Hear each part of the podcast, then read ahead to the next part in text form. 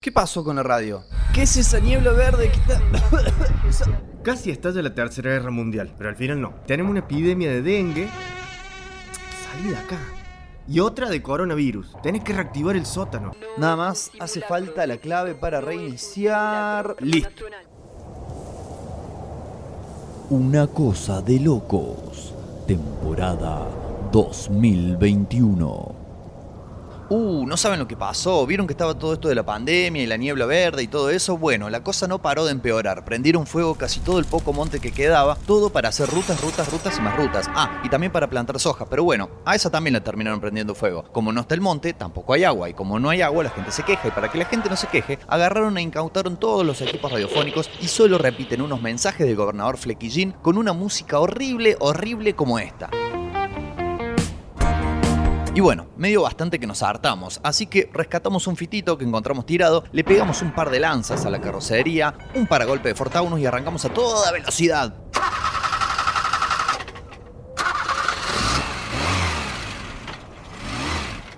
Bueno, arrancamos nomás, con destino al domo, al superdomo, para... em, ¿Para qué era? Para, para que me fijo. Sí, así, para recuperar nuestros equipos. En eso que vamos andando nos alcanza una moto con un pelado que venía a las chapas. Pensamos que nos iba a atacar, pero solo atinó a gritar. ¡Pero qué día! ¡Qué hermoso día! ¡Qué día! Yo no entiendo ni medio, entonces ahí Matt Fair me dice, Uh, ese pelado seguro recién sale del after. Está re manija el chabón. no alcanzo a gritarle al pelado que pasara a la dirección del after, que siento otro vehículo que nos persigue, entonces digo cariñosamente. Che, boludo, fíjate el espejo. Me parece que nos persiguen. No, tírale con algo, loquito, que nos quiere chorear la chatarra. A ver, ¿qué encuentro por acá? Clavos Miguelitos, no. Una ballesta, no. Un paquete de dinamita, no, no, no. Ah, listo. Acá hay un criollo que quedó de antes de ayer. No hay nada más duro que esto. Bueno, salvo el pelado que pasó recién, ¿no? Y se lo tiro. Pero antes entono mi grito de guerra. ¡Toma, guacho! Después de sacarnos de encima el chatarrero, seguimos un rato y veo que ya estamos llegando al Superdomo. Entonces tiro. Che, boludo, aprieta los frenos que ya estamos llegando, ¿eh? ¿Qué freno? ¿No tiene freno? No, los cambiaste por birras el otro día. Ah, cierto. Eh, bueno, valió toda la pena. No me arrepiento de nada.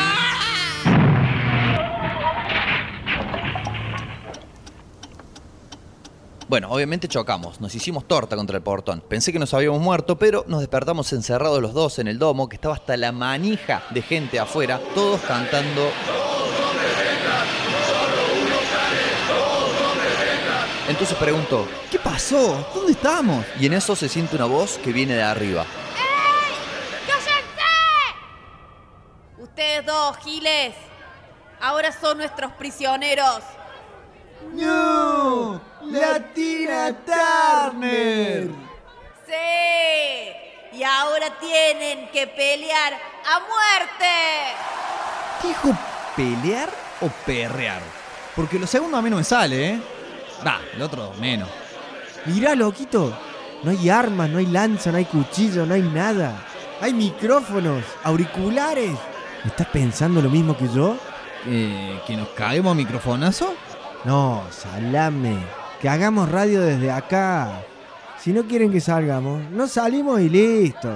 Y tenía razón, pero necesitaba algo contundente, una declaración de mis intenciones, un grito de guerra.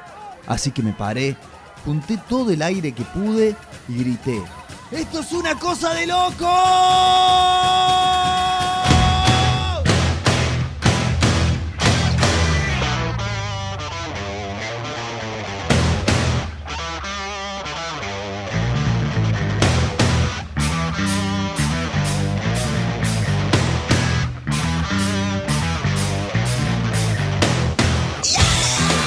Muy, muy, muy, muy, muy, muy buenas tardes, amigos. Muy buenas tardes, amigas. Muy buenas tardes, amigues. Bienvenidos, bienvenidas, bienvenides. Son las 7 de la tarde con 6 minutos en toda la extensión del territorio de la República Argentina y sus alrededores.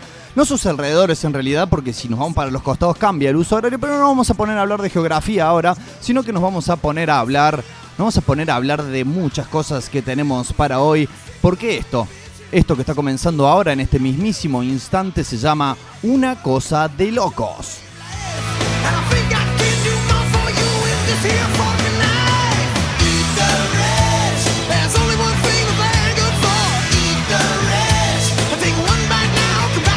Lo que acabamos de escuchar es nada más y nada menos que la, no sé si esperada, espero que sí, esperamos que sea esperada, pero la demorada seguramente introducción para este año, para esta temporada de Una Cosa de Locos. Eh, la hemos realizado codo a codo. ¿eh? tal cual como debería ser en estas épocas que corren y que nos azotan. Le hemos realizado codo a codo con el querido amigo, hermano radiofónico, el señor Fernando Bazán, también conocido por estas líderes radiofónicas como San Fierro, ¿eh? que bueno, año tras año, año tras, vamos a decirlo con todas las letras, año tras año le rompo las pelotas para que me ayude a hacer la introducción de una cosa de locos, no ha sido la excepción el eh, 2021, así que bien, eh, Enos aquí, acaba de pasar, va a estar abriendo, claro, eh, con esos sonidos toda la temporada 2021, todos los programas, todas las emisiones que estaremos haciendo desde hoy y de aquí en adelante,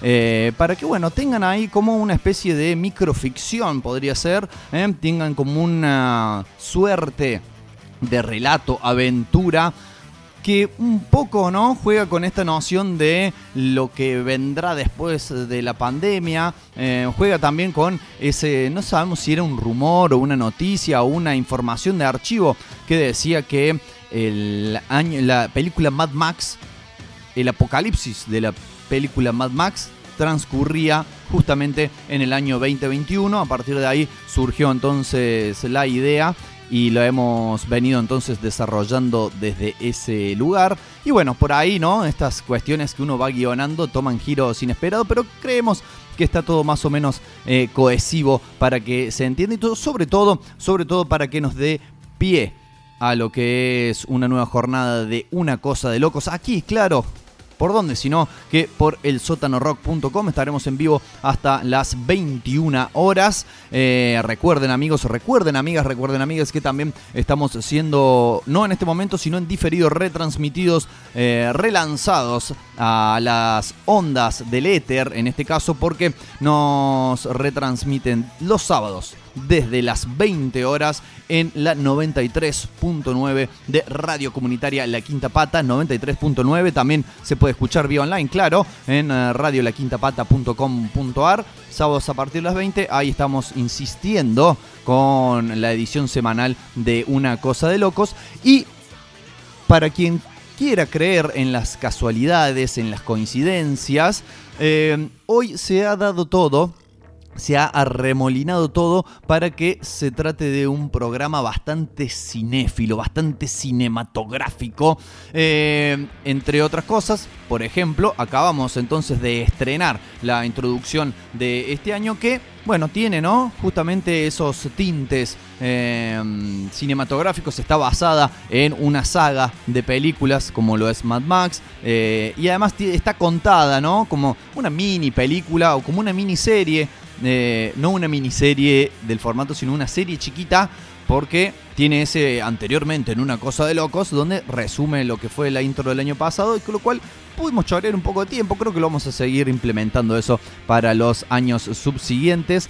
Eh, tenemos entonces, upa, no hay que tocar ese botón, listo. Eh, tenemos entonces esa introducción. Vamos a tener también información. Toda la información de la jornada de hoy va a estar girando justamente en torno a la a algunos distintos aspectos de la cinematografía. ¿Cómo es esto? Se los paso a explicar. Vamos a tener información sobre una película cordobesa que ustedes en esta misma jornada y por los días que vienen podrán ver no solamente en sus casas, sino también en la sala de cine, así que ya le vamos a estar contando todo al respecto. Vamos a estar también hablando de lo que se viene, que será una adaptación a película de acción real de una saga de anime legendaria, viejísima y que durante mucho tiempo se especuló que podía venir. Incluso también tendremos otra información acerca de, también a futuro, la biopic sobre un músico muy querido, muy querido, ya fallecido y que incluso hoy, ¿eh? como para que todo cierre, para que todo se concatene, Incluso hoy, 15 de abril, se están cumpliendo los 20 años de su fallecimiento, así que por ahí les tiro una pista de quién vamos a estar hablando. Y como si todo esto fuera poco, vamos a tener hoy eh, nuestro bloque especial Concepto Mata Playlist, ¿eh? este bloque donde nos encargamos de analizar, de recordar, de desmenuzar, de reseñar eh, discos de música de distintos géneros, tratamos por lo menos de ser lo más amplios posibles en ese sentido, que cumplan con esta cuestión del disco conceptual, que estén armados alrededor de un concepto. Y usted me dirá, ¿pero qué tiene de cinematográfico eso, señor Parodi? Dígamelo. Bueno, lo que tiene de cinematográfico es que se trata de un disco que además es una película. O una película que es un disco. No se trata de The Wall, ¿eh? que es creo lo primero lo primero, primerísimo que pensamos cuando decimos eh, esas palabras, ¿no? Un disco que es película en la película en disco, no. Se trata de Discovery, el segundo disco de los recientemente separados Daft Punk. eh, y que a su vez tiene su versión película llamada Interstellar 5555. Así que, como les vengo diciendo, eh, casi como pasado por un proyector, el programa de hoy de Una Cosa de Locos.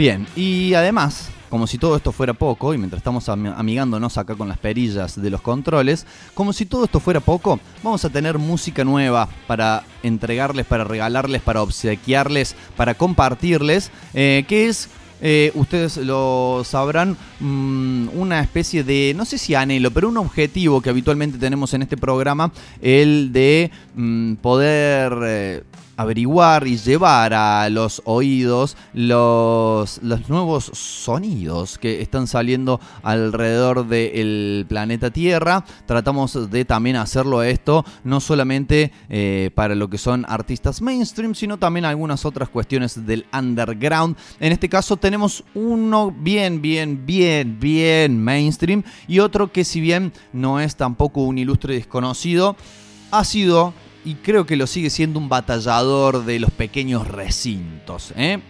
¿Qué es lo que vamos a escuchar entonces para abrir esta edición de Una Cosa de Locos de este 15 de abril del 2021? Vamos a escuchar en primera instancia, amigos y amigas, a lo nuevo del el señor Mick Jagger. De Sir Mick Jagger, ¿eh? Como, no sé si le gustará que lo digan así. No sé si ya se le habrá subido el copete, ¿no? Esta cuestión de ser denominado este, caballero de de la corona británica y que exija, ¿no? Que cuando, eh, Mick, no, ¿qué Mick? Ningún Mick, señor Mick para vos, eh, con lo cual, uh, anda, tómatela. Pero bueno, ha hecho un tema en colaboración nada más y nada menos que con el señor Dave Grohl, que se ve que andaba el pedo porque no solamente toca la batería en el tema, sino que también toca el bajo y toca la guitarra. Así que es básicamente casi que es el tema de Dave Grohl con Mick Jagger, pero no, es un tema oficial de eh, el cantante de los Stones con la colaboración inestimable del el frontman, del líder de los Foo Fighters. La canción se llama Easy Sleazy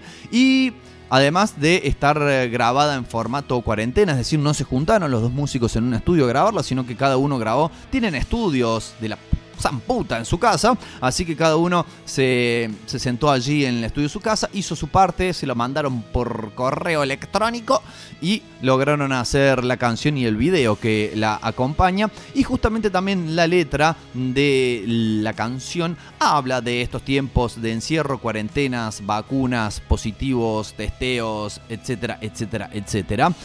Vamos a escuchar entonces al señor Mick y después vamos a escuchar al no menos señor y no menos ilustre y no menos caballero, el señor Carca, ¿eh? nuestro querido Carlos Carcacha, que nos va a traer un nuevo adelanto de su disco. Ya ha venido lanzando varios adelantos de lo que será su próximo disco, que aún no tiene fecha de salida, pero sí ya sabemos varias canciones, incluso una lanzada el año pasado que se llama Mamá Cultiva Marihuana, un paso adelante en lo que es, digamos, la la canción comprometida, ¿no? De Carca, donde em, valora eh, la, el hacer de estas madres que eh, cultivan ellas mismas eh, las plantas que luego transformarán en aceite para poder darle a sus hijas que padecen alguna afección neuronal o del sistema nervioso y que encuentran calma y que encuentran alivio solamente en esto y que mm, durante mucho tiempo han sido perseguidas por la ley bueno, pero este no es el tema. Yo les estoy contando esto a modo de información. El tema que vamos a escuchar no tiene nada que ver con eso. Eh, es un tema bastante en eh, lo que podríamos llamar eh, la onda psicodélica. No solamente desde el sonido y la instrumentación, sino que además tiene varias secciones que a primera escucha parecen inconexas entre sí, pero que en realidad tienen después una verdadera ubicación dentro del de todo que es la canción.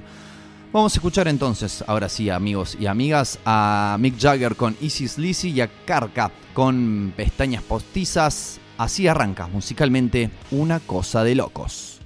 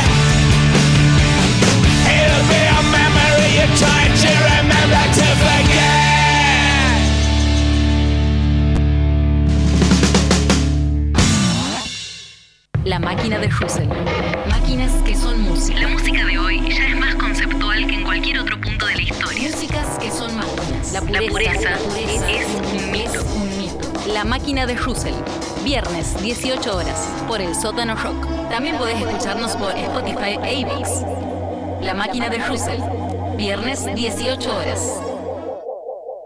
Hoy que otra noche me haces de mañana. Algo duele, algo duele en mi interior. Sacudo la nieve de mi helado corazón. Si existe mi ángel guardián, debe estar dormido. Hoy cada sutil palabra me taladra. Nada tiene, nada tiene ton ni son. Hurgan mil dedos en las llagas del bajón. Si existe mi hada madrina, también debe estar dormida hoy. Como pestañas postizas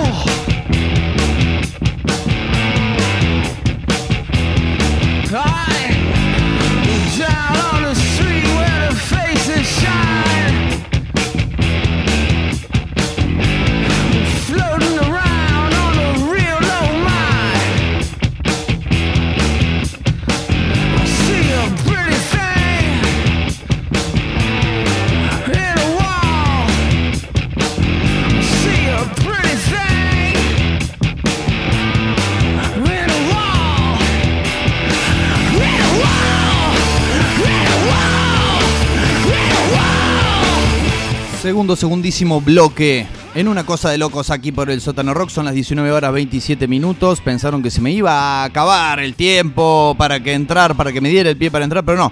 Aquí estamos nuevamente y tenemos cosas para contarles. Les había dicho que este programa venía muy cinematográfico, muy cinéfilo y bueno. eh, así es, no, no he mentido, no he mentido, claro que no. Eh, bueno, la información viene así.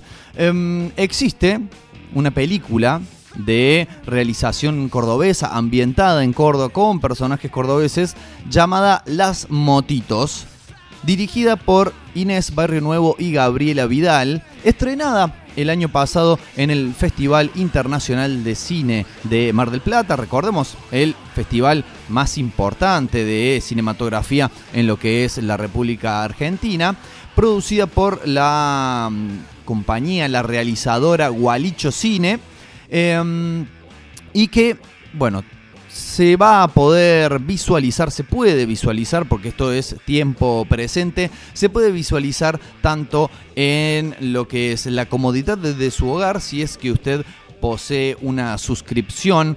Si la posee usted o si alguien le facilita la cuenta, que es algo que corre mucho en estas épocas, no nos vamos a engañar, ¿eh? ¿Quién no le ha mangueado al amigo, a la amiga, al amigue, al pariente eh, una cuenta de Netflix para ver alguna peli, alguna serie, una cuenta de Spotify para poder escuchar música? ¿Y quién no le ha mangueado? ¿eh? En este caso lo tengo que admitir. ¿Quién no le ha mangueado a alguien la cuenta de Flow para ver partidos? Yo lo he hecho, claro. Y obviamente, además de ver lo que es la televisión en vivo, la plataforma de lo que es cablevisión con los canales que están en vivo en la televisión en ese momento, esta plataforma tiene también contenidos que se pueden ver on demand y entre ellos y entre ellos actualmente se puede entonces ver se pueden ver siempre películas del cine argentino, lo cual me parece una muy buena iniciativa dentro de lo nefasto que es esa empresa llamada Fivertel Cablevisión. Pero bueno, eh, en la medida en la cual mm, permitan la difusión y la visualización del arte del cine argentino me parece muy bien. Entonces se puede ver actualmente en la plataforma de Flow, ya sea en la computadora, en su televisor, si lo tiene ahí, en su teléfono móvil. Puede ver entonces la película Las Motitos, la puede buscar ahí. Pero hay otra opción que a mí se me ocurre mucho más interesante, mucho más atractiva. Eh, vio que no es lo mismo eh, el ver las películas eh, sentado. Si bien uno no tiene la comodidad de su casa, no es lo mismo ver la película en un televisor, en una computadora, menos que menos en un celular, que verlas en una sala de cine.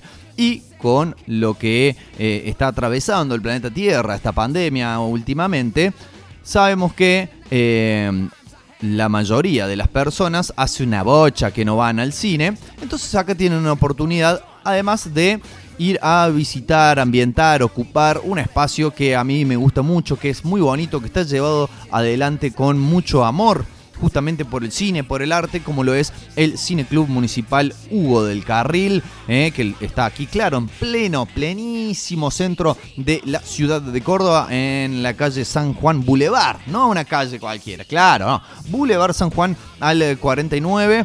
em, bueno, no les voy a decir los colectivos que llegan para ahí y todo eso, ya ahí se pueden ubicar, pero lo que sí les voy a decir es que a partir justamente de hoy eh, se está exhibiendo entonces las motitos, eh, en algunos casos en dos horarios y en otros casos en uno. Esto va a ser a partir de hoy. Hoy, por ejemplo, se eh, proyectó a las 15.30 y va a volver a proyectarse a las 21.30 horas, así que tienen la oportunidad, cuando termine una cosa de locos, se van para el Cine Club y se ven las motitos, o se vienen para acá, para la Came House, y se también participan de un Cine Club. Hoy, hoy un peliculón, un peliculón de la recontra hostia acá en el Cine Club eh, Kame House, porque se va a estar proyectando 2001 Odisea del Espacio. Si no la vieron, amigos, amigas, si no la vieron, eh, se están perdiendo una maravilla, así se los digo. Así que véanla, vengan, eh, entrada muy accesible, ambiente muy cálido, no solamente porque hizo calor hoy, sino la camaradería que se genera acá. eh, van a poder disfrutar de una de las obras maestras de Stanley Kubrick. Eh, mañana también va a haber obras maestras. Pueden aprovechar y agarrar su celular si lo tienen en la mano en este momento. Van al Instagram, buscan Kame House CBA siguen y ahí van a tener toda la data ahí al, pie del cañón. Eh, además mañana con la previa que se hace ¿no? en esta mismísima radio en vivo, ¿eh? el programa del Cine Club Kame House a partir de las 20.15. Está el programa en vivo, ¿eh? radio en vivo como para que sientan el latir de esta radio y después la proyección, así que planes inmejorables. Pero volvemos. Volvemos a hablar de Las Motitos, esta película que va a estar entonces desde hoy hasta el próximo miércoles 21 de abril en exhibición, en no en exhibición, en proyección, eh, en horarios que van desde las 15.30, 18.30 o 21.30. Eh, les recomendamos en todo caso, no le voy a leer todo porque no se lo van a memorizar, Conviene entonces, si le está picando el bichito de ir a ver cine cordobés, eh, meterse en la página o en las redes del Cine Club y verificar ahí la programación para dar con el horario correcto. ¿De qué trata? ¿De qué trata esta película dirigida por dos mujeres, lo cual también es un hecho, ¿no? Bastante... mm, a ver, llama la atención, no debería, pero sí llama la atención de que una película sea dirigida por no una, sino dos mujeres en un ambiente como casi todos los ambientes de todos los órdenes y la cultura no está ajena a ello, que están eh, copados, comandados por los varones. Em, Inés Barrio Nuevo y Gabriela Vidal, a su vez está basado en un libro de la misma Gabriela Vidal, que además de escritora es guionista y eh, codirige esta película. El libro se llama Los chicos de las motitos y cuenta la historia de una pareja de novios adolescentes, novio y novia en realidad, para que eh, lo definamos bien concretamente. Y está en el marco de el motín policial, esto seguramente si viven acá en la ciudad de Córdoba lo van a recordar, está enmarcada en el eh, motín policial las noches de diciembre del motín del año 2013, donde recordemos la policía, bueno, esto se, se autoacuarteló, hizo paro y además se produjeron una serie de saqueos en casi toda la ciudad, saqueos que se sabía y se supo, estaban fogoneados, claro, desde la misma policía para de alguna manera hacer ver que su rol era necesario, ¿no? Ponele, supuestamente. Eh, y en el marco todo esto no trata sobre eso, sino que simplemente es el marco alrededor del cual se cuenta la historia de Juli y de Lautaro, ¿eh? los dos protagonistas de esta historia, una pareja de novios de 15 años de uno de los barrios eh, periféricos de la ciudad. Eh, y yo no la he visto a la película aún, sí es mi intención verla, dura 84 minutos. Y lo que la mayoría de las críticas que he estado leyendo, de los análisis que, que vi, coinciden en que está muy bien caracterizado ¿no? El ambiente donde se mueven estos jóvenes, sus sensaciones, su relación, sin caer en ni en una espectacularización de la delincuencia, como por ejemplo sucede con algunas series de la República Argentina, sin caer en lugares comunes, sin caer tampoco ni en la demonización ni en la enaltación, sino simplemente personas que tienen sus aciertos, tienen sus errores, tienen sus afectos, tienen sus miedos. La- el nudo de la trama, podemos adelantarlo sin temor a spoilear, es que este, Juliana queda embarazada, quiere abortar, Lautaro también. eh, digamos, eh, tiene esa misma idea, pero bueno, los, eh, las complicaciones que vienen a partir de ello, la relación con sus respectivos padres, etcétera, etcétera. Em, una película en donde también les critiques señalan y coinciden con que regala varios momentos entrañables, como dando a entender la vulnerabilidad de estas personas que no solamente son adolescentes y ya por eso eh, este, son vulnerables, sino que además están tra- atravesando una complicada situación en un marco también complicado como es el de vivir en un barrio de la periferia, acosados por la policía, eh, teniendo, como decía ¿no? la canción de la un romance con la delincuencia, etcétera, etcétera. Eh, bueno, interesante, ¿no? Para quienes quieran eh, realizar, digamos, o revisitar aquellos días y quieran realizar una mirada o contemplar una mirada sobre las historias, las diferentes historias que mm, puede tener la juventud acá en la ciudad de Córdoba. Algo que se me ocurre bastante difícil, ¿no? Que a ver, realizadoras, según lo que estuve leyendo en la ficha de la película, tienen más de 40 años ambas. Entonces, una persona de esa edad puede interpretar cabalmente los, las sensaciones, los sentires de pibes, pibas de 15 años. Eh, yo creo que mm, todo depende de eh, la mirada de lo cual se lo haga. También depende de poder este, comprender ¿no? las realidades que atraviesan estas personas y no realizar presuposiciones o dar por sentado cosas, que es uno de los errores que habitualmente se tienen en estos casos. Eh, bueno, no les quiero adelantar mucho más, sí decirles que, eh, bueno, participa gente amiga, conocida, querida en esta película, tiene la musicalización, por ejemplo, de el querido Andrés Toch, conocido popularmente desde su más tierna infancia como Pepone, a quien le mando un gran abrazo, integrante, claro, de la banda Touch, eh, y que bueno, le pone entonces la musicalización a esta película. Eh, les recomendamos que la vean. Básicamente, eh, como decimos acá en el sótano rock, muchas veces eh, tratamos de poner un poco el ojo, la mirada sobre la cultura independiente. Sí, claro, en este programa hablamos del pochoclo, hablamos de la industria del entretenimiento, no somos ajenos a eso, así que vamos a decir que tampoco es que nos la pasamos hablando de producciones totalmente independientes, pero sí, cuando encontramos esta información nos gusta replicarla. Véanla en Flow, vayan al Cine Club. El hecho de que ustedes lo hagan no solamente les va a propiciar que, bueno, puedan llegar a pasar un muy buen momento viendo una buena película o no, eso va a depender de ustedes y si les gusta o no, pero lo que también va a posibilitar es que el cine cordobés, el cine argentino, el cine independiente siga teniendo lugar en estos espacios, lo cual me parece de suma importancia.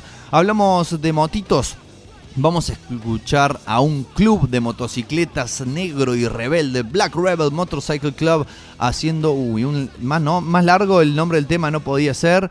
Eh, Little Thing Gone Wild, eh, algo, algo así como una pequeña cosa que se volvió salvaje, ¿eh? como bueno fue aquel motín entonces del año 2013. Le dejamos con eso, seguramente después le seguirá algún tema sorpresa que decidamos acá sobre la marcha en una cosa de locos y enseguida, enseguidita nada más, seguimos con más porque tenemos mucho, claro, tenemos mucho más por delante en una cosa de locos.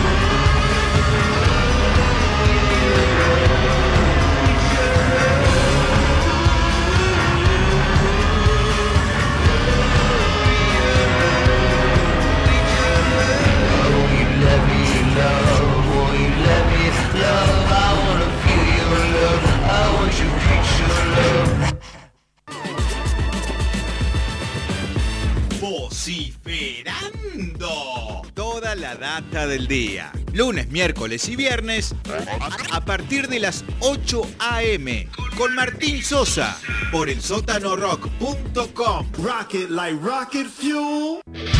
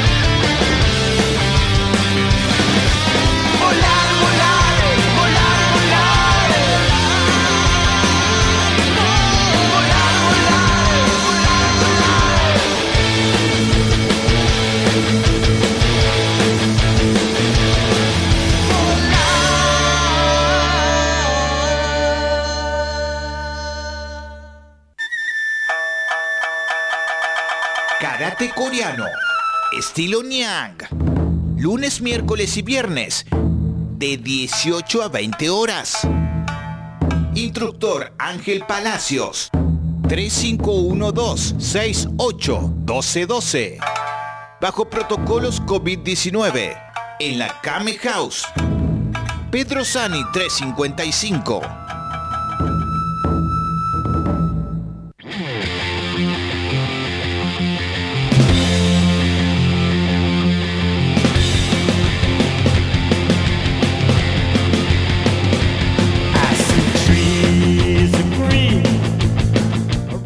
Es 15 de abril y como lo habíamos dicho al comienzo, en la introducción del programa, se cumplen justamente hoy, justamente hoy, 20 años ya, 20 años, del fallecimiento de Jeffrey Hyman, conocido más popularmente como el gran, el gran, el enorme, el extrañado Joey Ramone.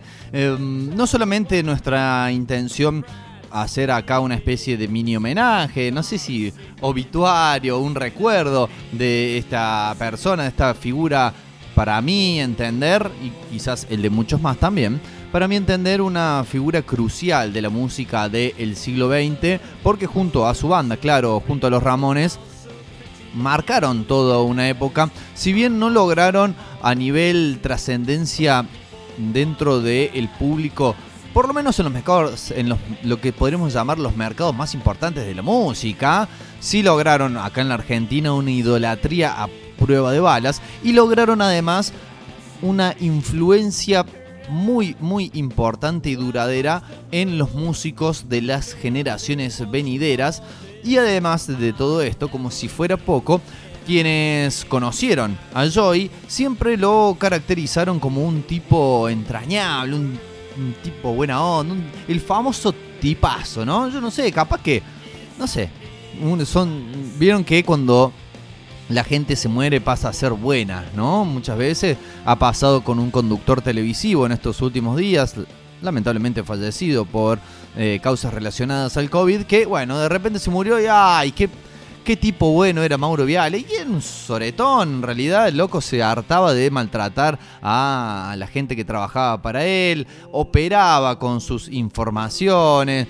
Eh, eh, bueno, digamos como dato así central y fundamental, no a cualquiera, no a cualquiera, cuando está protagonizando una pelea, viene el portero del edificio donde trabaja y te pega patadas en el suelo. Tenés que haber acumulado méritos para, para que suceda eso. Ahora resulta que era re bueno, Mauro. Eh, bueno, quizás, esperamos que no, haya sucedido lo mismo con Joy. Yo incluso recuerdo, ¿no? El, el mismísimo instante, el día donde me enteré de su muerte. Ella era una persona con una buena cantidad de añitos eh, bajo el lomo. Y bueno, ya que hayan pasado 20 años de ese momento, un poco me da un- como un vértigo de la edad. Pero la noticia no es esto, en realidad sí hay una noticia, no solamente estamos recordándolo por todo lo que creó y por quién era, sino que se viene, amigos y amigas, se viene una biopic, ¿eh? se viene una película biográfica sobre la vida de el gran Joy Ramón. Estamos escuchando uno de sus álbumes póstumos de, fondo, recordemos que este, luego de fallecer, al año siguiente se publicó este que estamos escuchando que se llama Don't Worry About Me y en el 2012 se publicó You Know, así con el signo de pregunta al final, You Know, eh, y que bueno, fueron sus únicos trabajos solistas por fuera de lo que fue su trabajo en los y su eterno legado en los Ramones. Vamos a volver a la noticia, estoy muy muy proclive a irme por las ramas. El comediante de Saturday Night Live y actor Pete Davidson ha sido ya anunciado como la persona entonces que se va a poner en la piel, figuradamente, ¿eh? Ah, Ojo, no es una película de terror. Se va a poner en la piel de el icono del punk de Joy Ramone en esta adaptación del el libro escrito por su hermano. ¿eh? No va a ser una biopic escrita por un desconocido, un guionista oscuro, tomador de merca de Hollywood, sino que lo escribió su mismísimo hermano. De hecho, el libro en el cual se va a inspirar esta película se llama I Slept with Joy Ramone. Yo dormí con Joy Ramone, lo cual el título es como, ¿no? Contundente, sensacionalista, amarillista, llama la atención, pero en realidad se trata de que cuando eran chicos, eh, en una familia modesta, humilde, dormían, ¿eh? compartían la misma cama, pero bueno, pocas personas hablando de esto de que quienes lo conocían lo señalaban como un tipo entrañable, pocas personas deben haberlo conocido mejor o más que su hermano Mickey Lee, ¿eh? a quien vimos ¿no? acá en, la provincia de Córdoba eh, en una ocasión de uno de los Cosquín Rock de eh, la comuna de San Roque cuando vino como cantante de la banda de Marky Ramone, lo cual no generaba todo un combo porque era Marky Ramone en la batería y el hermano de Joy con una voz bastante similar cantando montaña de fondo, llovizna, momento muy especial. Eh, volvemos a la información una vez más. Pete Davidson eh, no solamente va a ser el protagonista de la película, sino que ya está, ya está trabajando en, el tratamiento, en la óptica, en las características que tendrá el film, junto con, claro, el director Jason Orley. Y eh, también va a ser uno de los productores ejecutivos de la película. O sea, va a hacer de todo. ¿eh? El loco se ve que está bien, bien ensimismado en la producción. Davidson, Pete Davidson, eh, primariamente se lo conoce como su, bueno, con su trabajo en las últimas temporadas de Saturday Night Live. Si no lo tienen de rostro, un flaquito así medio jetón, lo pueden googlear, PT, se escribe PT Davidson. Eh, y si no, puede que recientemente lo hayan visto en una de las películas más aclamadas por la crítica del año pasado. Recordemos que el año pasado, 2020, se estrenaron pocas películas a lo que acostumbrada a ser la industria cinematográfica. Y una de las más aclamadas eh, fue justamente la protagonizada por este muchacho llamado The King of Staten Island, el rey de Staten Island, que, mm, bueno, eh, narra la historia de un muchacho de veintitantos años también tratando de encontrar su lugar en el mundo. Eh, le, han, le han, digamos, felicitado mucho por su actuación en esa película. Así que, este, bueno, esperamos que pueda cumplir un buen rol como, como Joey Ramone. Como decíamos entonces, el libro en el cual se basa eh, está escrito por el, el hermano de Joey, por Mickey League. Eh, y entonces el, uno de los desarrolladores, uno de los productores de la película dice...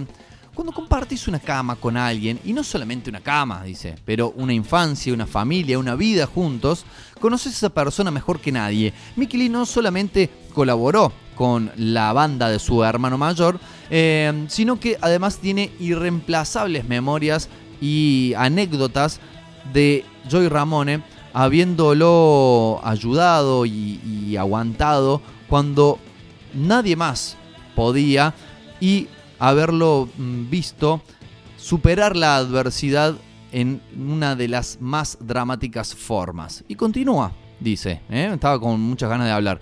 Eh, I Slept with Joy Ramón, el libro, dice, es un gran himno del rock que va a ser una biopic, una película igualmente genial y que va a este, estar distinguida por la historia universal de una familia. Pete es perfecto para este rol y estamos muy, muy ansiosos y emocionados de que él y Jason, el director, vayan a traer la vida de este icono del rock a la pantalla y emocionados de colaborar una vez más con nuestros amigos de Netflix, que va a ser, claro, la plataforma donde se va a estar distribuyendo esta biopic, esta película biográfica sobre este titán, este ícono, esta leyenda del punk. Eh, película que hasta el momento eh, no tiene una fecha de, lanzamiento ya prefijada. Recuerdan que antes, ¿no? Sucedía esto de que mm, cualquier película que se anunciaba ya mm, directamente tenía la fecha, aunque fuera de acá cinco años, un día exacto, la hora y los segundos en los que se iba a estrenar, algo que con todas las incertidumbres que ha traído eh, este, este contexto de pandemia, ha hecho que sean mucho mucho más cautas las productoras cinematográficas en este sentido, eh, le han puesto un freno a eso y ya directamente dijeron, bueno, ¿saben qué? Trancas, la vamos a empezar ahora, cuando esté lista la largamos, con lo cual también no, me parece, por un lado, bajan los niveles de ansiedad de la gente y por otro lado también permite que los equipos creativos eh, que trabajan en la película lo hagan sin tanta presión, sin una fecha tan concreta y exacta a la cual tienen que llegar con todo terminado para poder ser estrenada. Así que bueno, estaremos obviamente estaremos ah, atentos, alertas aguardantes a la espera de más novedades porque bueno nos interesa mucho tenemos que decirlo a título personal nos interesa mucho el- una película biográfica sobre Joy Ramone y más cuando al parecer como todo parece indicar hay bastante, digamos, amor, pasión y compromiso por la historia que se quiere contar. Así que bueno, a, a priori cuenta con nuestro visto bueno, que no le importa a nadie, pero bueno, allá va. Eh, amigos y amigas, 19.58, ya estamos por cumplir una horita de programa. Queda por delante todavía bastante. Queda, recordemos que vamos a tener nuestro bloque intitulado Concepto Mata Playlist, donde vamos a estar analizando el disco Discovery de Daft Punk. ¿eh? Así que bueno, quienes quieran llorar a moco tendido porque los muchachos de los cascos se separaron y mientras tanto saber cómo es la- el concepto que está por detrás y por delante de esta obra, lo van a poder hacer en instantes nada más. Tenemos también más información, sí, del mundo del cine, claro, porque hoy estamos muy, muy así como con el, la Super 8 sobre el hombro.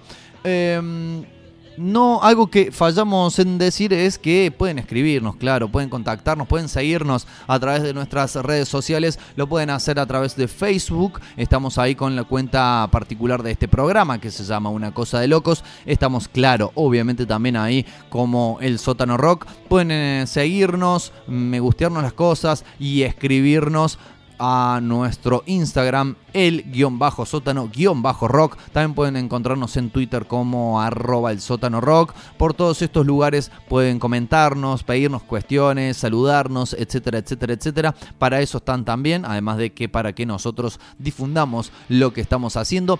Y ahora sí, vamos a la música, vamos a escuchar un tema que es un lindo tema en sí, pero además resulta muy sentimental porque es el mismísimo Joy Ramone en un disco póstumo cantando No se preocupen por mí, ¿eh? último, último track del disco que lleva ese mismo nombre y que saliera como decíamos en el año 2002. Así que vamos a arrancar con Joy Ramone haciendo Don't Worry About Me y después vamos a escuchar a Amy Rigby haciendo una canción que tiene también como protagonista no desde las voces, sino desde la historia misma de la canción al mismísimo Joy, porque la canción se llama Dancing with Joy Ramone, ¿eh? bailando con Joy Ramone, que no sé qué tal la habrá bailado, tenía pinta de flaco desgarbado, que eso suele costarnos un poco a los que tenemos ese tipo de complexión física, pero bueno, capaz que, que te bailaba un boogie ¿eh? y te descosía ahí la pista. Vamos a escuchar entonces a Joy Ramone, a Amy Rigby y ya volvemos con más de una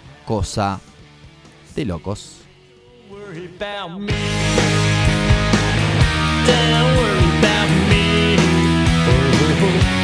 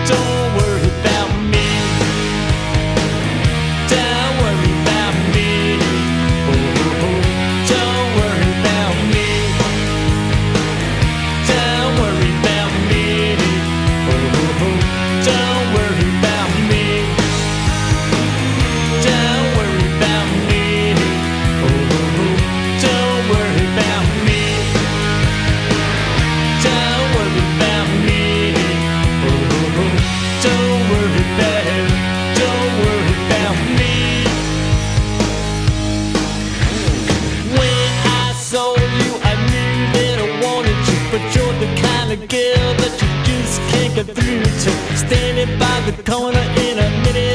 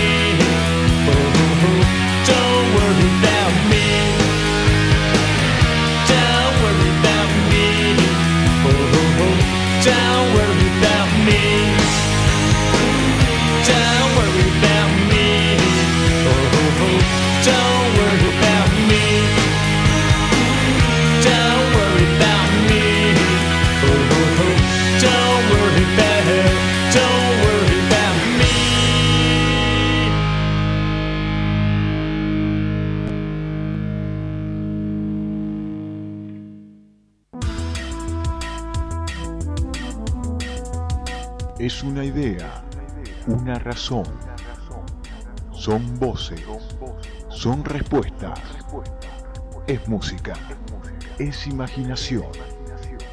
Es simple, es una radio.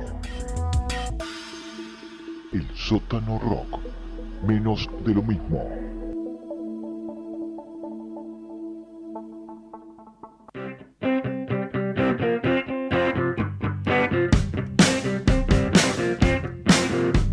He walked into the party looking just like he had in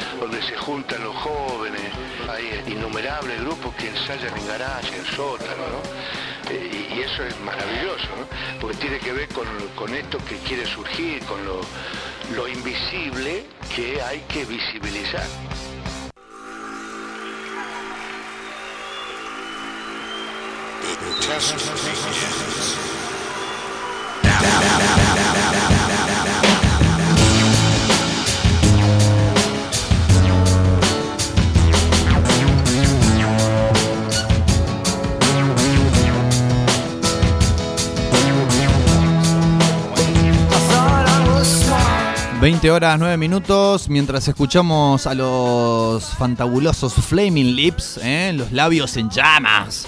Fua, qué nombrecito, pero no, había considerado nunca que la traducción era esa.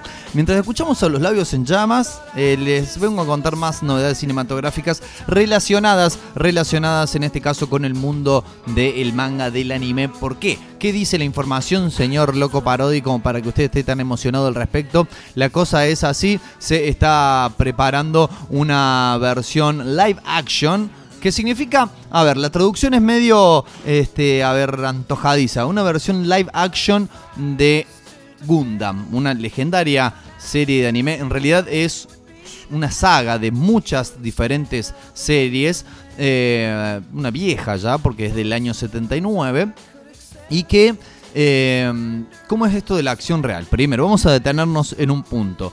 Tenemos que buscar una nueva traducción para las películas live action, porque decirle acción real a una película que si bien cuenta con actores y actrices, pero en realidad tiene casi más elementos hechos digitalmente, como son los fondos, como son los, robots mismos, eh, es como acción real y no es tan real. Además estamos hablando de un trabajo de ficción.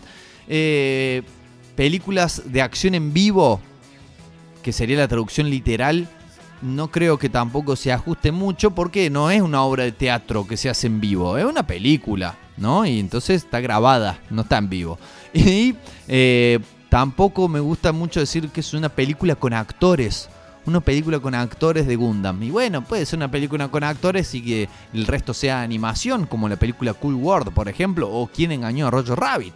Entonces, bueno, vamos a tener que buscar Vamos a tener que buscar ahí un vocablo que se ajuste mejor a lo que queremos decir. Si tienen alguna sugerencia, por supuesto, nos la pueden comentar a las redes sociales que volvemos a mencionar. Facebook, Instagram, Twitter, El Sótano Rock. En Facebook también pueden encontrarnos como una cosa de locos. Nos escriben ahí nos dicen, bueno, para mí tendrían que llamarse películas pochocleras y listo. Y ya vamos a otra cosa. La serie Gundam, eh, vamos a empezar cronológicamente por el principio. Es una, como decimos, una saga de muchas series distintas de este, anime que mm, se basan o, o giran alrededor todas de un mismo concepto que son robots gigantes que pelean contra alienígenas, contra terroristas, casi siempre con otras naves o robots igual de gigantes que ellos. Sepamos también, para quien, a ver, algún desprevenido, desprevenida, eh, el Gundam, digamos, es un robot gigante. Y los robots gigantes es todo un subgénero de las de los anime, de los manga, incluso de las películas, ¿no? Está, allí están las películas de Pacific Rim, por ejemplo, para demostrarlo. Y es justamente la misma productora de Pacific Rim la que está encarando entonces la, la producción. Legendary Pictures ¿eh? es la que está llevando adelante la producción de una película de Gundam. ¿Por qué es tan esperada eh, esta película? Más allá de que es una, una serie de series de anime legendaria y que han tenido bastantes encarnaciones distintas.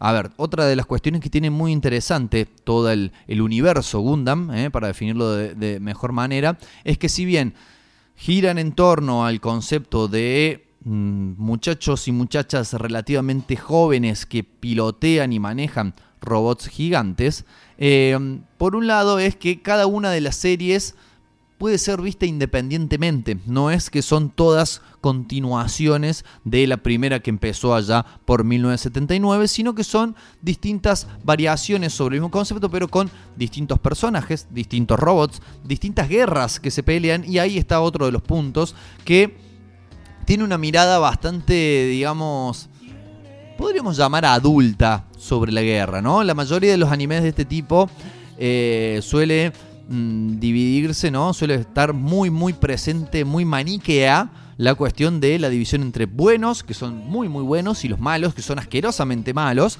y se enfrentan y uno siempre va a querer que eran los buenos. En este caso, no está tan claro. Son guerras, son bandos en los cuales cada uno tendrá sus razones. Hay soldados a los cuales no deciden cosas, sino que los mandan a pelear.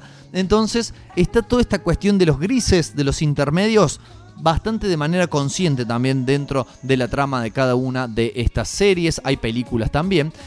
Y por otro lado, algo que hace que eh, se esté esperando una película en este tipo es porque en Yokohama, claro, en Japón, hay un Gundam real. Este sí es real. Hay, hicieron estos japoneses que están del gorro, como casi todos los japoneses, armaron un robot gigante que se mueve.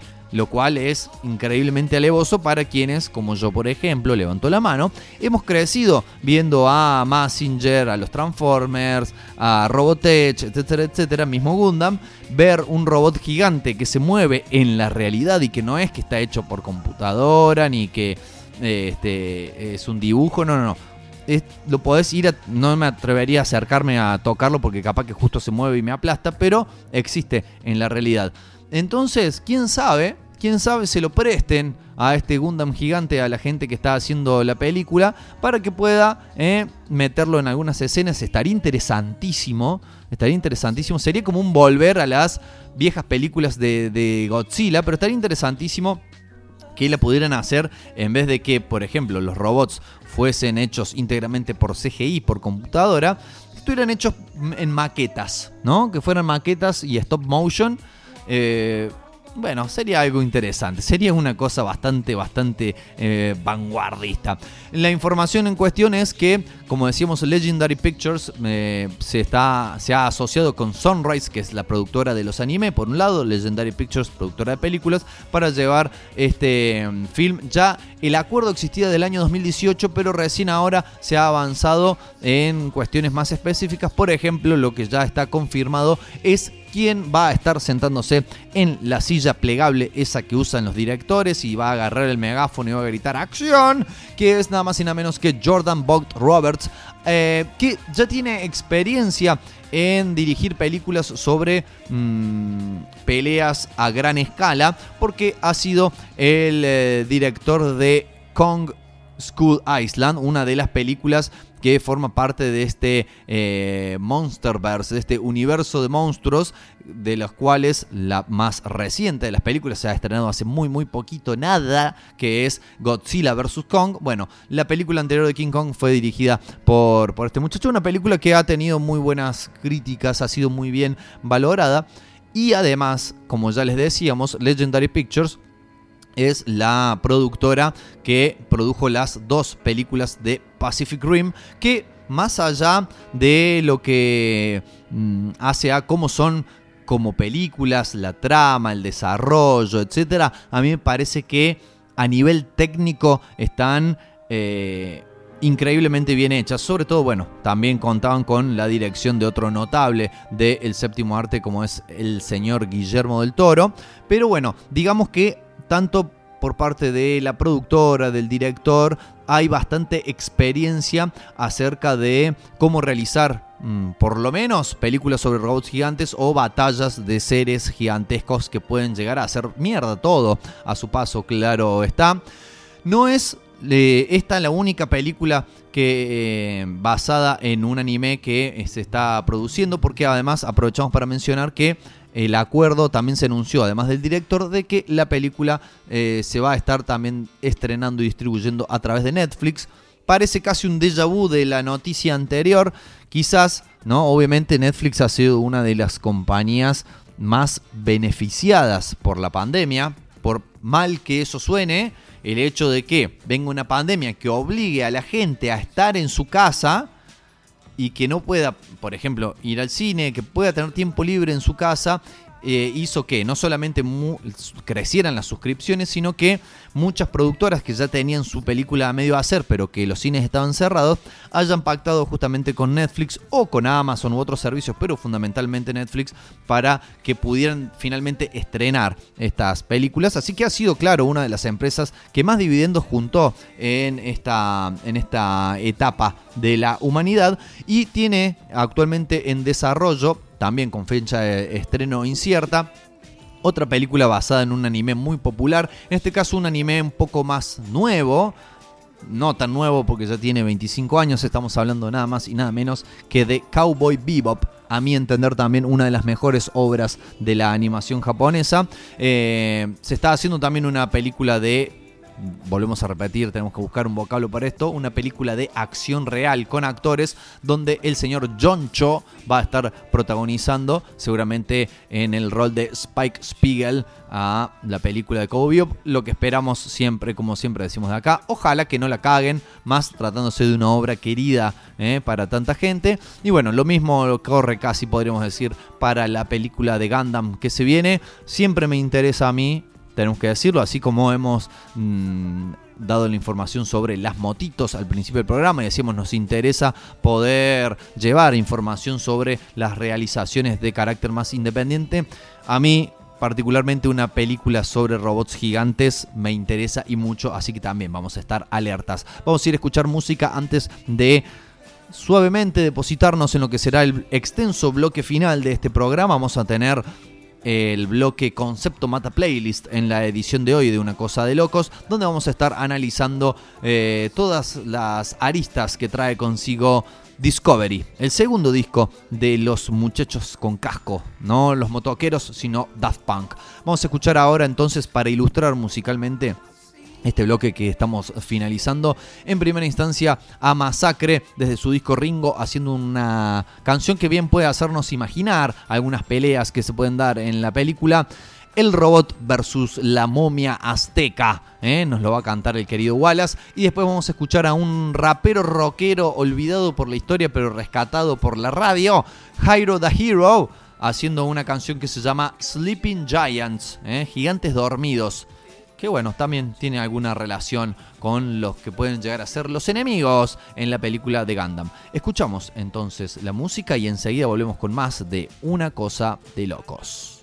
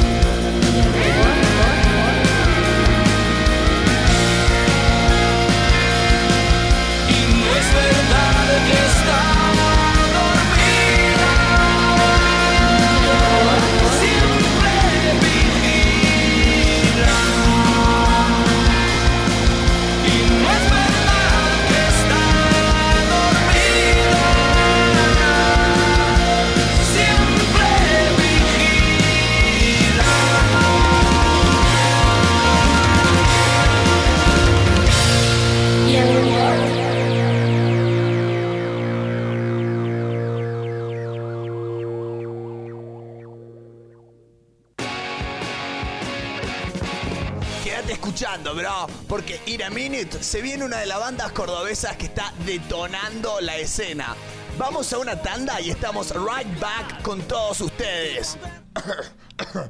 hey, pibe, ¿cómo se llama tu banda? Este, el sótano.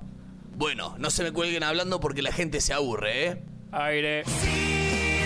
Seguimos surfeando esta ola de rock. Estamos con los chicos de eh, El Zócalo que nos quieren contar algo. Sí, vamos a estar tocando este viernes. Bueno, bueno, muchas gracias a la gente del Zócalo. Es el sótano. Esto es todo. El sábado me voy una vueltita a verlos, ¿eh? Pero es el viernes.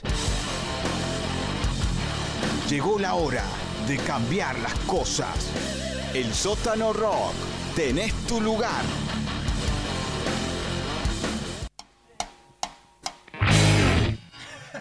Allez, maestro.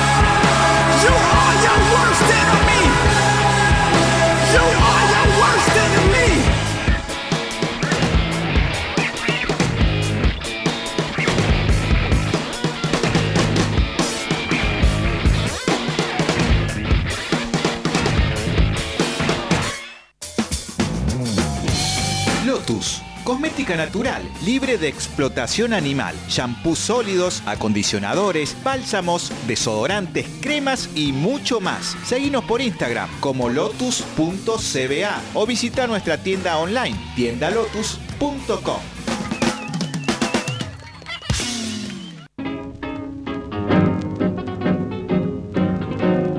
En mi época, los discos se escuchaban enteros. Todos tenemos miedo de algún día ser esa persona. Pero mientras tanto, seguimos rescatando el mensaje y el sentido de esos larga duración, esos long play que funcionan como una narración en capítulos. Bienvenidos al para nada anticuado mundo de Concepto Mata Playlist. Ah.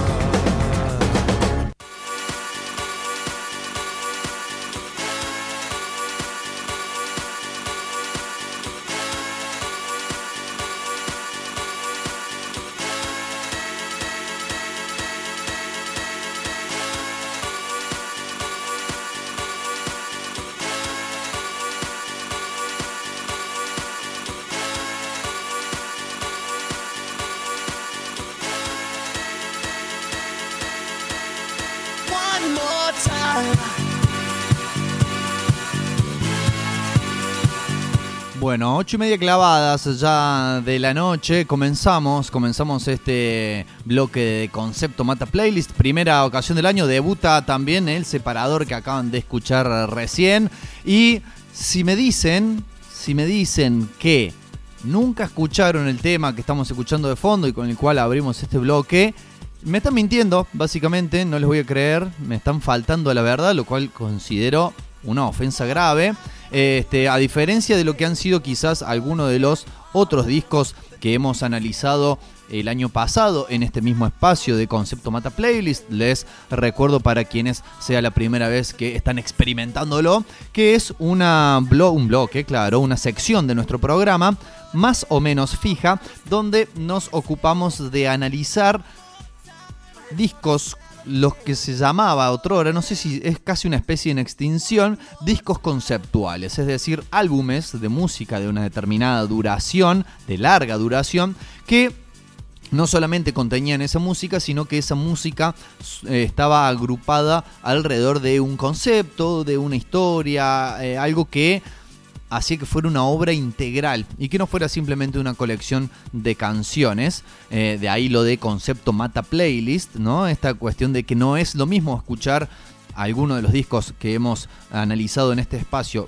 en canciones sueltas que escucharlo en el orden que tiene, eh, de principio a fin, etcétera, etcétera. Cosas de viejos, ¿no? Esto de escuchar discos enteros, pero bueno, me pareció una buena oportunidad eh, para inaugurar este bloque en esta temporada 2021, el eh, poder hablar de una, un disco de este dúo francés de música, de música, ¿eh? Lo vamos a dejar ahí porque, bueno, sí, uno a priori se tienta de decir de música electrónica, de house, ¿no? Que sería como más lo, lo que nos estaríamos aproximando a cómo comenzó esta, esta agrupación en el año 97 con su disco Homework, pero con el correr de los discos, pocos discos en realidad, tuvieron solamente cuatro discos de estudio, dos en vivo, eh, han ido evolucionando o han ido diferenciándose en su música hasta llegar a un punto en el cual uno le cuesta solamente describirlo como música electrónica, sino que tiene muchos otros matices. Y ese podría ser eh, el, inicio de ese camino, podría ser justamente este disco, eh, Discovery, disco del año 2021, en el cual eh, de alguna forma se pusieron, ¿no? Se tomaron el trabajo de profundizar eh, conceptos, de... eh, mm, a ver, de decir, no, no vamos a hacer solamente una colección de canciones como les decía que fue aquel primer disco Homework que tomó al mundo por sorpresa, ¿no? Claramente cuando, cuando salió, porque era el disco de, de dos muchachos franceses, jóvenes ellos, que habían hecho en, el, ah, en sus propias casas, ¿no? Lo habían grabado en un estudio y que de repente estaban liderando charts por todo el mundo y que sus videos, que además estaban muy buenos, eh, sonaban y rotaban incesantemente en las cadenas de videos que había en aquel entonces. Entonces agarraron y dijeron, no, vamos, vamos a darle una cuestión más cohesiva. Y hay varios conceptos, podríamos decir, distintos que atraviesan este disco. El primero y el más notorio, quizás el que primero salta a la vista, es que no solamente se trató de un disco de música, sino que en el año 2003, también se tomaron su tiempo para producirlo, en el año 2003 se estrenó la película eh, Interstellar, estoy medio lagunero hoy, la película Interstellar 5555 o Interstellar 5555, ¿no? Como cuando llamo un, un- los códigos, no sé, no me acuerdo si era de los remis o qué, cuando decían que estaba todo bien, está todo 55, como son 4 5, estaría todo más que bien, doblemente bien. Eh, película de animación japonesa, justamente, ¿no? Todo muy temático el programa, muy temático, chiquita, muy temático este programa, em, que eh, sirve como acompañamiento visual del disco o a su vez el disco sirve como soundtrack de la película. Yo creo que son las dos cosas casi en simultáneo.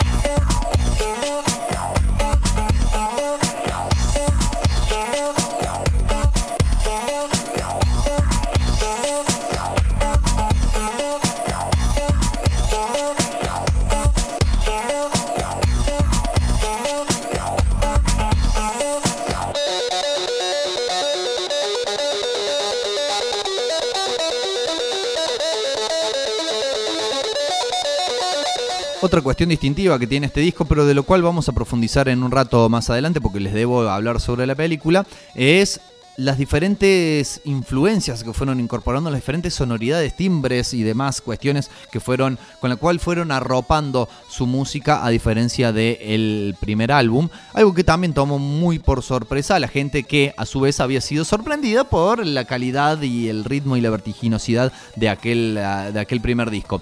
Pero les estaba hablando de Interstellar 5555, una película que dura o- obviamente exactamente lo que dura el disco, es decir, es como podría interpretarse casi como una colección de videoclips de- del disco, pero es muchísimo más que eso porque es una película con una trama, con personajes, con historia, sin diálogos, pero que la narración, digamos, no hacen falta los diálogos. Eh, Eso lo vamos a decir así de movida. Alguna persona acostumbrada a la ortodoxia cinematográfica dirá herejía, herejía total, una película sin diálogos, pero no, realmente está muy bien llevada adelante. Thomas Bangalter y Guy Manuel de Omen Cristo, obviamente los Daft Punk, agarraron y buscaron a una eminencia en el terreno de la animación japonesa, como lo es el señor Leiji Matsumoto, eh, responsable por los animes de Capitán Harlock, entre otros. Ya sabedor entonces y con un estilo muy. Primero un estilo muy reconocible y después ya acostumbrado a narrar estas épicas espaciales y le llevaron entonces esta propuesta junto con Toei Animation y con este bueno más gente que estuvo involucrada de realizar una película que sea narrada en conjunto con la música del disco. Tuvieron además el muy buen tino, no sé si habrá sido una decisión de ellos o no, de que los dos primeros singles que, que se editaron de, de este disco, o sea, los dos primeros cortes adelanto, eh, fueron justamente las dos primeras canciones del disco, con lo cual se daba a entender por dónde venía la trama. Funcionaron casi es, los videoclips de esas dos canciones, que no eran ni más ni menos que los, las partes de la película en donde suenan esas canciones y que corresponden al comienzo de la película, de la narración, funcionaron casi a manera de tráiler, ¿no? De lo que iba a ser toda la secuencia eh, posterior. Y de esa manera entonces lograron enganchar a la gente, ¿no? Decir, che, mira, este video, uno, claro, si ves solamente el video de One More Time, que ves la banda tocando y ves unos locos que eh, ahí empiezan a como a preparar unas armas, decís, bueno, sí, un videoclip simpático, animado, está bueno. Además, ya estos muchachos venían de no protagonizar sus propios videos, ni siquiera de aparecer en tipo cameo, como si lo hacen, por ejemplo, los Chemical Brothers en casi todos sus videos, por lo menos los de sus primeros eh, años como artistas. Eh, bueno, interesante, qué sé yo. Después, claro, viene el video de Aerodynamic, que era la canción que estábamos escuchando hasta recién, y ves que es la continuación directa del video anterior. Decís, che, pará, pará, pará la mano, acá hay una trama, acá se está cocinando algo, se está desenvolviendo algo. Y bueno, eh, justamente después se ya anunció que se estaba realizando esta película. La película, bueno, la tienen disponible para ver en multiplicidad de plataformas. Eh, Creo que está en YouTube también para ver, como no tiene diálogos no hacen falta subtítulos, así que la pueden, disfrutar eh, desde cualquier plataforma sin tener que preocuparse por la traducción. Es una historia bastante universal y cuando digo universal no solamente porque cualquier persona la puede reconocer y comprender, sino porque además se desarrolla en el universo, se desarrolla en la galaxia, se desarrolla en el espacio. El nombre completo es Interstellar 555, The Story of the Secret Star System. Y cada una de las S del comienzo de la palabra, en vez de ser una S, es un 5, con lo cual forman el 55 del, del comienzo del título. Y esto significa la historia de el sistema estelar secreto. Con lo cual uno piensa que, claro, hace referencia a eh, el sistema solar, el sistema galáctico, donde está el planeta, en donde secuestran a esta banda que está tocando. Pero este aquí que cuando uno mira la película se da cuenta que ese significado mm, tiene otro, otro, otra acepción más profunda. eh, porque bueno, los raptan a estos, eh, a estos muchachos y muchacha tres muchachos, una muchacha que tocan una banda con eh, guitarra, bajo, batería y teclados. Y se los traen a la Tierra, donde de alguna manera los pintan, ¿eh? los pintan con, con color humano, no la banda de Santa Olalla, sino eh, con la piel, color piel, les ponen una especie de aparatejo que los controla mentalmente y los presentan como una banda del planeta Tierra donde un inescrupuloso manager es justamente quien está por detrás de todo esto. Eh, y bueno, no les voy a contar más porque tampoco, así como no les quiero spoilear las películas de las que estuve hablando antes, no les quiero spoilear tampoco Interstellar. Sí, lo que van a saber es que hay una banda extraterrestre que la secuestran y que es toda música de Daft Punk, no solamente de Daft Punk, sino de este disco Discovery, este disco del descubrimiento. Eh, con esto entonces es como vemos que hay existe la posibilidad, siempre y cuando exista también la inquietud artística, de poder desarrollar no solamente conceptos en el propio disco, sino incluso desarrollar narraciones que excedan lo que es, a ver, si uno dice, ¿cuál sería lo predeterminado? ¿Cómo hago para contar un concepto, para desarrollar un concepto a través de mi música? Bueno, en las letras. Las letras de las canciones poco tienen que ver, pero cuando uno va viendo la película, que obviamente no hace falta poner el disco al mismo tiempo, como decían, ¿no? ¿Se acuerdan que decían que The Wall, si uno ponía el disco, no, The Wall no, The Dark Side of the Moon, y miraba el Mago de Oz al mismo tiempo, coincidían, que es un poco una leyenda urbana. Si uno va viendo la película con el sonido que ya trae incorporado, va a darse cuenta que hay muchas de las canciones que sí coinciden y que no están ubicadas antojadísima, antojadizamente perdón, en la lista de temas, un disco bastante largo, ca- 14 canciones, incluso como para hacer bien meta todo, la última canción se llama Too Long, es decir, demasiado largo, y dura 10 minutos, con lo cual uno consideraría que efectivamente es una canción demasiado larga. Hablando de demasiado larga, estoy hablando demasiado, vamos a escuchar la que es para mí una de las mejores canciones del disco. Los dejo, les dejo con Harder, Better, Faster, Stronger. Más duro, mejor, más rápido, más fuerte.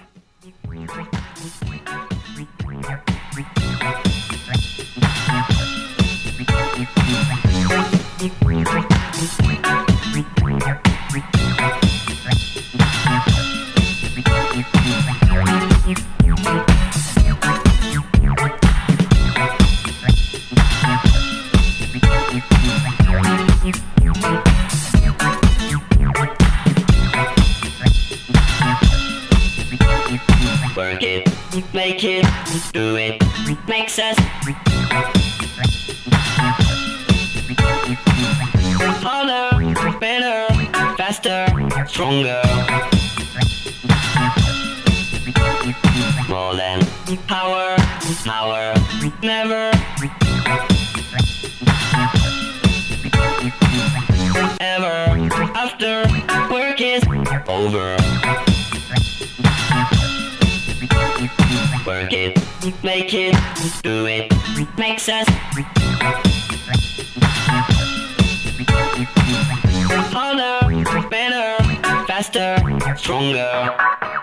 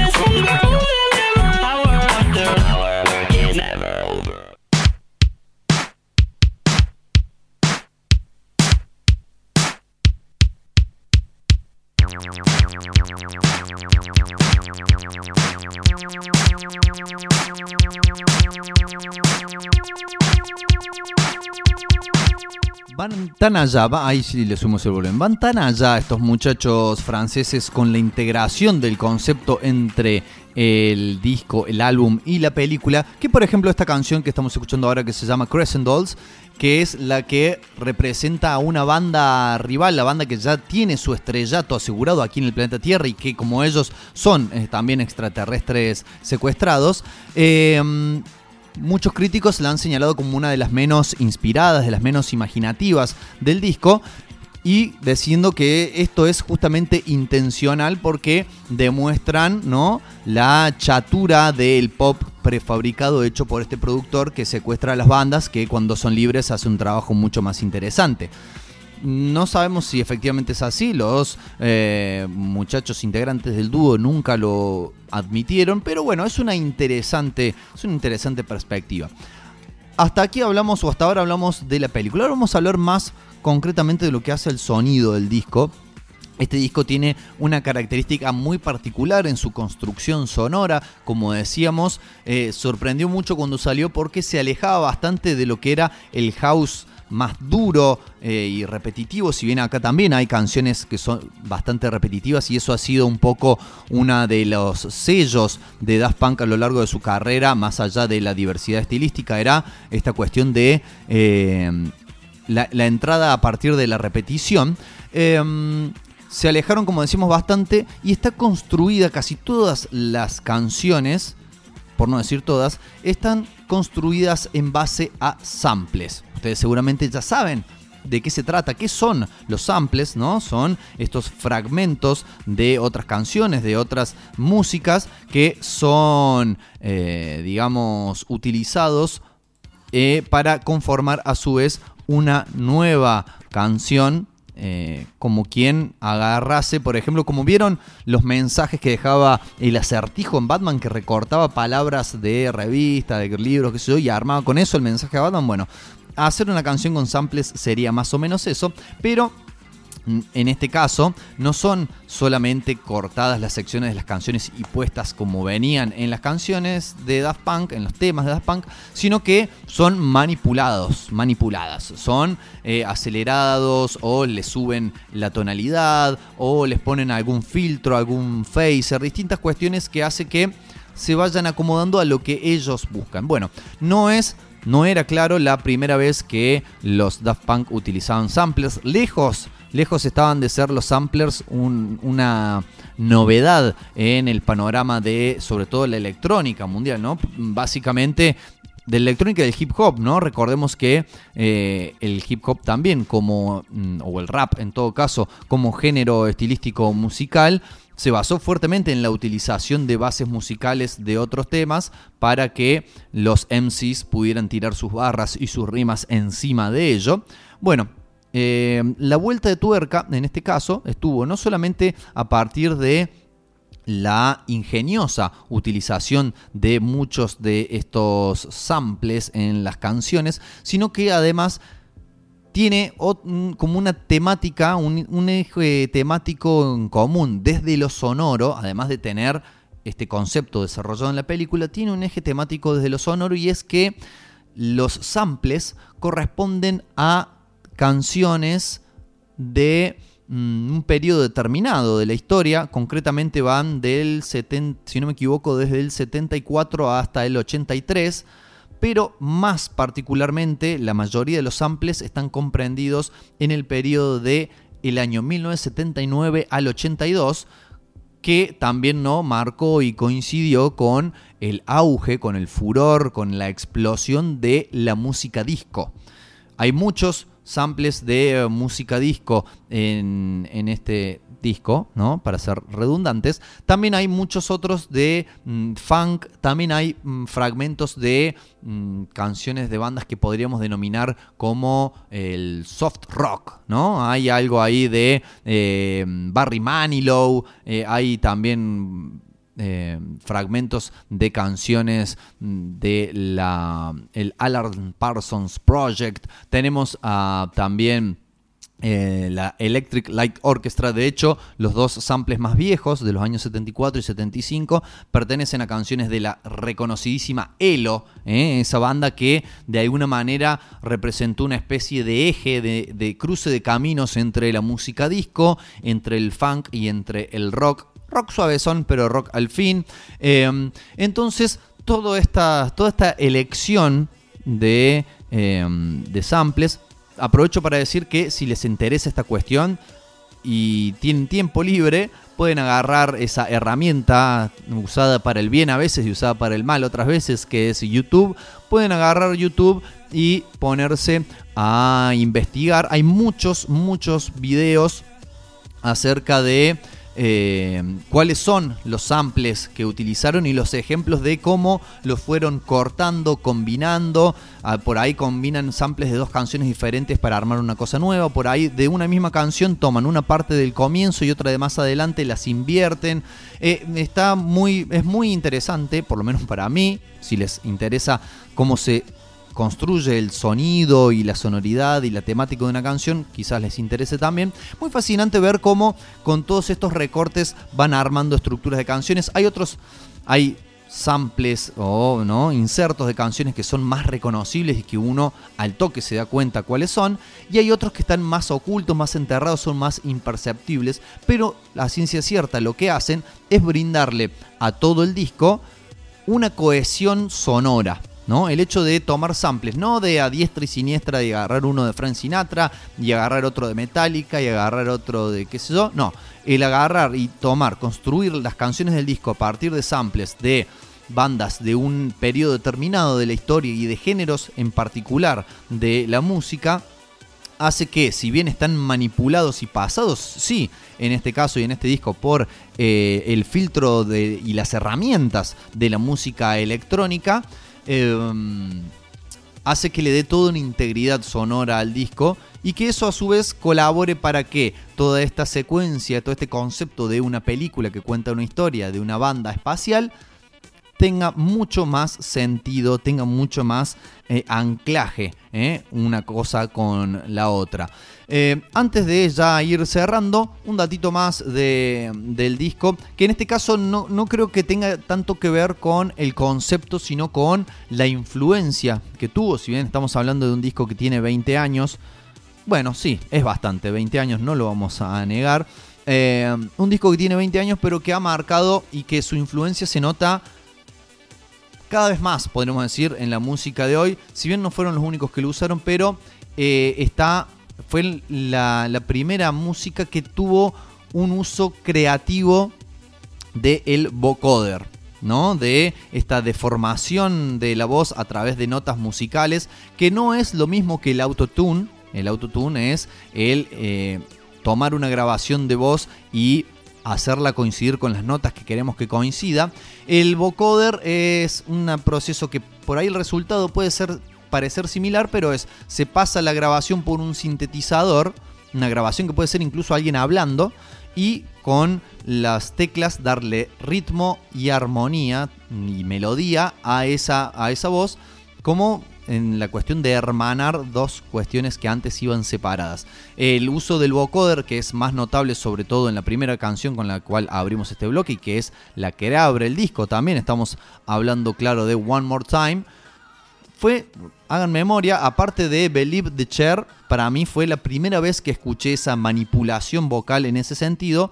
Manipulación vocal que al día de hoy, eh, sobre todo lo que es la música, digamos, que lidera los charts, ya sea hip hop, sobre todo reggaeton y trap, eh, está llevada casi a un extremo. Y estos muchachos, no te digo que fueron los primeros en hacerlo, pero fueron, eh, a mi entender, eh, decisivos para que esto se difundiera y para que otra gente diría, che, mira lo que hicieron estos locos, qué bueno que está, lo vamos a empezar a hacer.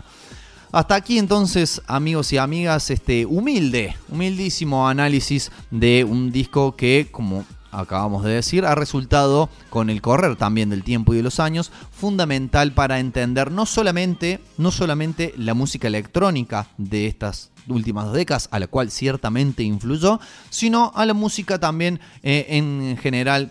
Hemos hablado entonces de Discovery, segundo disco de Daft Punk.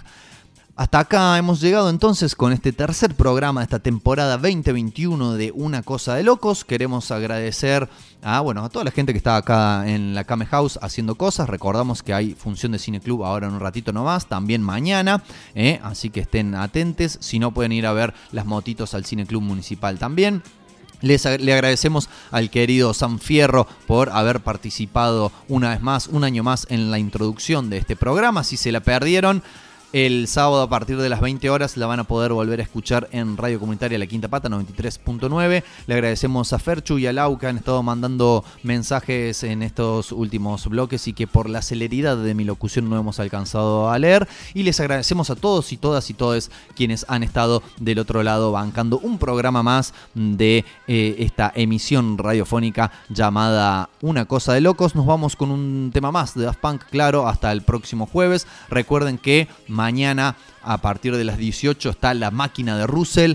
A partir de las 20.15 está el Cine Club Kame House en directo por acá por el sótanorock.com. Y que el lunes, amigos y amigas, el lunes bien tempranito, 8 a.m., se viene el regreso de Vociferando, ¿eh? el magazine informativo de las mañanas acá en el sótano rock con mi querido amigo Martín Sosa, así que no se lo pierdan, entonces lunes 19 a partir de las 8 de la mañana lo van a poder escuchar. Nos vamos con Voyager de la placa Discovery de la agrupación Daft Punk, que tengan un excelente fin de semana y hasta luego.